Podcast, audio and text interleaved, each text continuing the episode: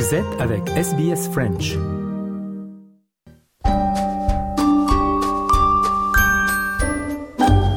Bonjour et bienvenue dans votre nouvel épisode de SBS Easy French. Ce podcast est en partenariat avec l'Alliance française de Melbourne. Chaque semaine, vous avez rendez-vous avec Easy French, votre compagnon d'apprentissage à votre rythme. Si ce n'est pas déjà fait, je vous invite à vous inscrire à notre newsletter sur le site web de SBS French pour recevoir la transcription de cette émission et de toutes les autres sur votre boîte mail tous les vendredis.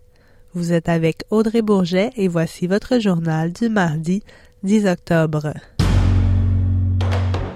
On commence par les titres.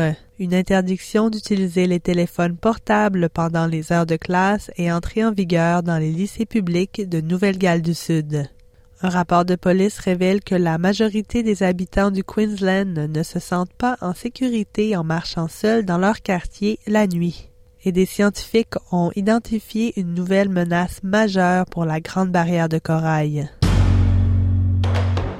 Une interdiction d'utiliser les téléphones portables pendant les heures de classe dans les lycées publics de Nouvelle-Galles du Sud est entrée en vigueur depuis le lundi 9 octobre.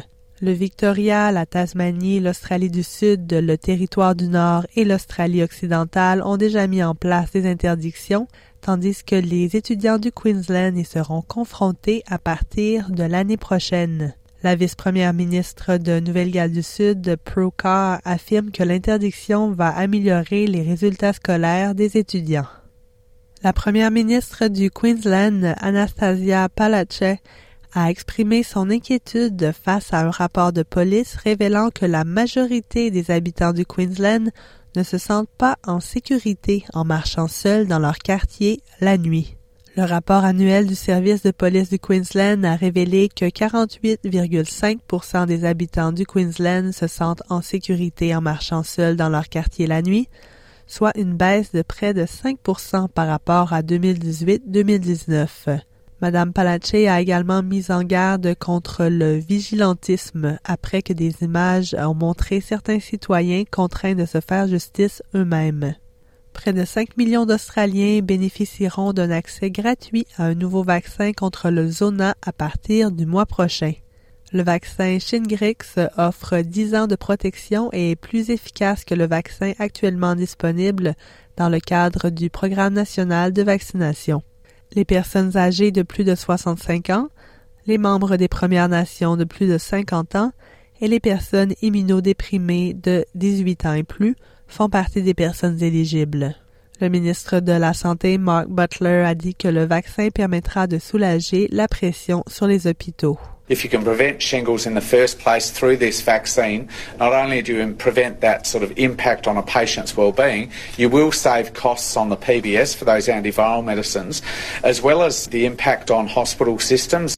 Le gouvernement fédéral investira plus de 826 millions de dollars pour mettre en œuvre le programme. Des scientifiques ont identifié une nouvelle menace majeure pour la Grande Barrière de Corail sous la forme d'écoulements invisibles d'eau souterraine délivrant des nutriments à des niveaux nocifs.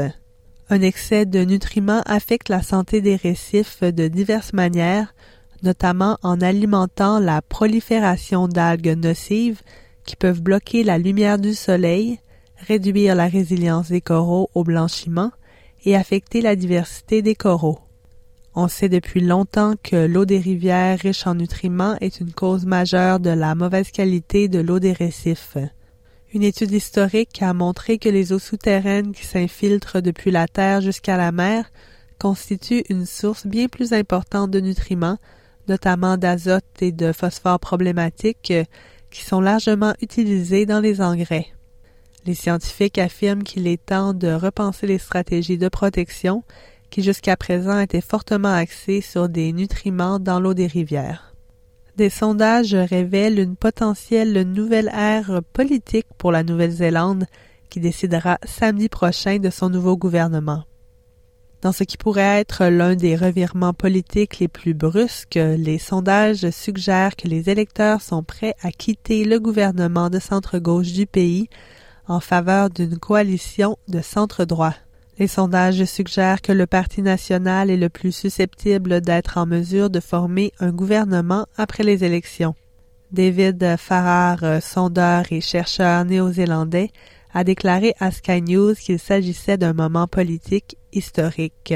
It's quite extraordinary though that Labor look like they'll lose power because last election they got 50% of the vote and they're now polling down in the 20s. And that's the biggest fall in support in any election since World War II for an incumbent government. Enfin, on rappelle que vous pouvez trouver des informations complètes sur le référendum du samedi 14 octobre en Australie en visitant le portail SBS Voice Referendum à l'adresse sbs.com.au slash voice referendum. Merci d'avoir suivi votre journal en français. Nous nous retrouvons la semaine prochaine pour un nouvel épisode de SBS Easy French.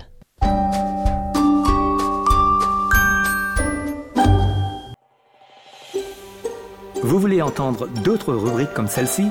Écoutez-les sur Apple Podcasts, Google Podcasts, Spotify ou n'importe où où vous obtenez vos podcasts.